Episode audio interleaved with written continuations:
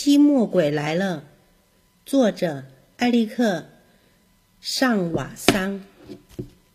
第二章：奇怪的客人。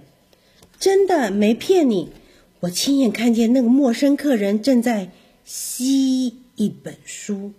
他先在一排一排的书柜间徘徊了五分钟，闭起眼睛，双臂伸直，静悄悄地来回移动，好像在倾听书的声音。突然，他抓起一本小书，然后一切变得更加不可思议。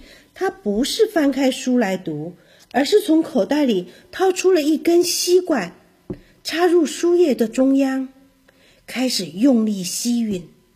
那一脸满足的表情，好像书里面装了冰凉好喝的柳橙汁。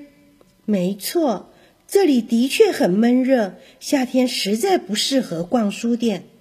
我吓得大叫了一声，我知道我不该叫出声的。他大概是听到了我的声音，马上把书放回原位，收起吸管，匆匆忙忙地往大门走出去。我马上从秘密基地跳出来，寻找那本被吸管插入的书。我很快就找到了它，它比其他的书薄一点，外表摸起来好像橡胶。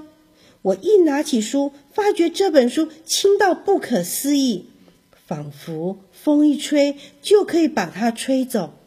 当我把书翻开来时，差点没晕过去。书里面完全空白，一个字也没有。